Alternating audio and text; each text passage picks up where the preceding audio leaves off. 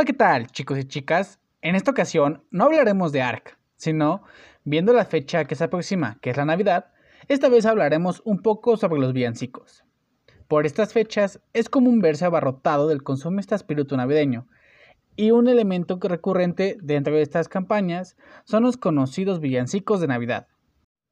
Los villancicos son canciones sin mucha construcción armónica cuyas letras con frecuencia nos hablan de la Navidad o de temas referentes a ellas. Algunas de estas canciones se han vuelto tan populares que incluso se encuentran versiones en múltiples idiomas y usualmente se les emplea como jingles en anuncios publicitarios. Pero a pesar de estar muy ligadas a todo el espectro navideño, en sus orígenes no tenían nada que ver con la religión ni con las festividades de fin de año. Todo se remonta a finales de la Edad Media, específicamente en la segunda mitad del siglo XV, cuando los villancicos eran simplemente canciones alegres que se cantaban en las villas españolas. De hecho, la palabra villancico deriva de villanos, que era el nombre que se le daba a los habitantes de estas villas.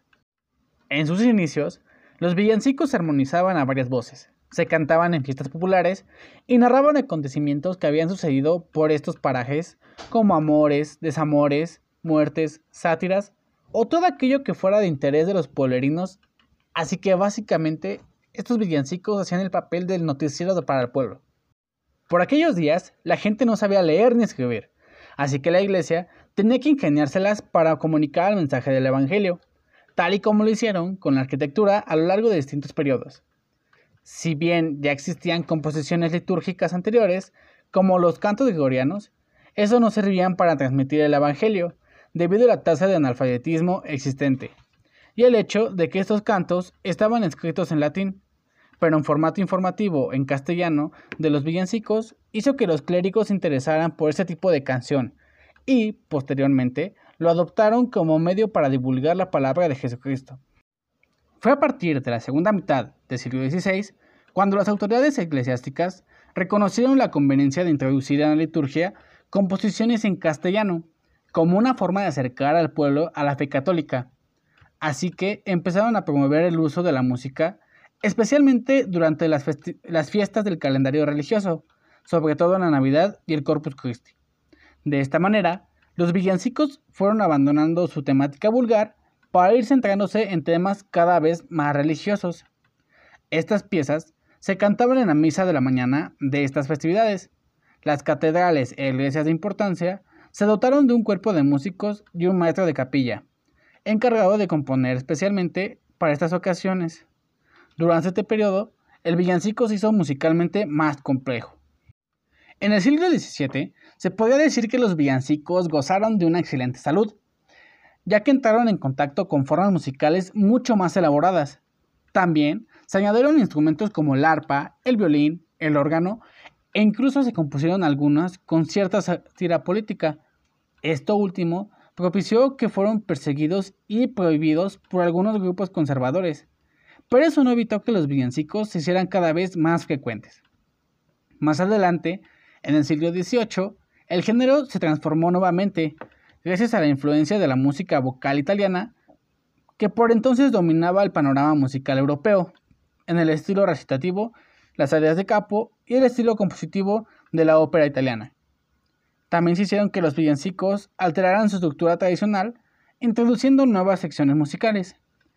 Esto enriqueció bastante al género, pero al mismo tiempo ocasionó que el villancico empezara a independizarse de las ceremonias religiosas, por lo que fue lentamente abandonado por la liturgia, quedando relegada simplemente la celebración de fiestas navideñas y por este motivo el villancico quedó en la memoria popular como un género de canción específica para la Navidad.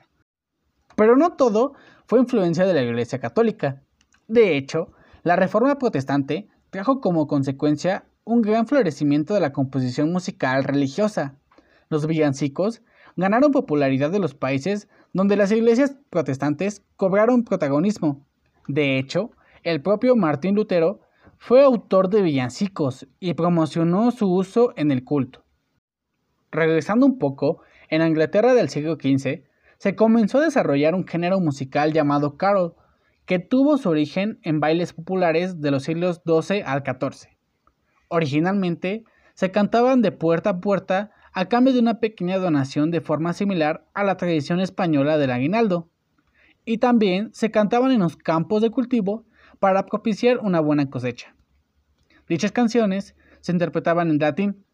Su contenido religioso y debido a su adopción por los países protestantes, las tradiciones musicales de Navidad se intensificaron. Finalmente, hoy en día la palabra villancico denomina simplemente a una canción con estructura melódica y armónica sencilla, cuya letra hace referencia a la Navidad y que se canta tradicionalmente por estas fechas. Y bueno chicos, eso ha sido todo por esta ocasión. Espero les haya gustado este episodio especial. También les deseo una feliz Navidad y un próspero año nuevo. Ya nos escucharemos próximamente, pero mientras yo me voy a jugar.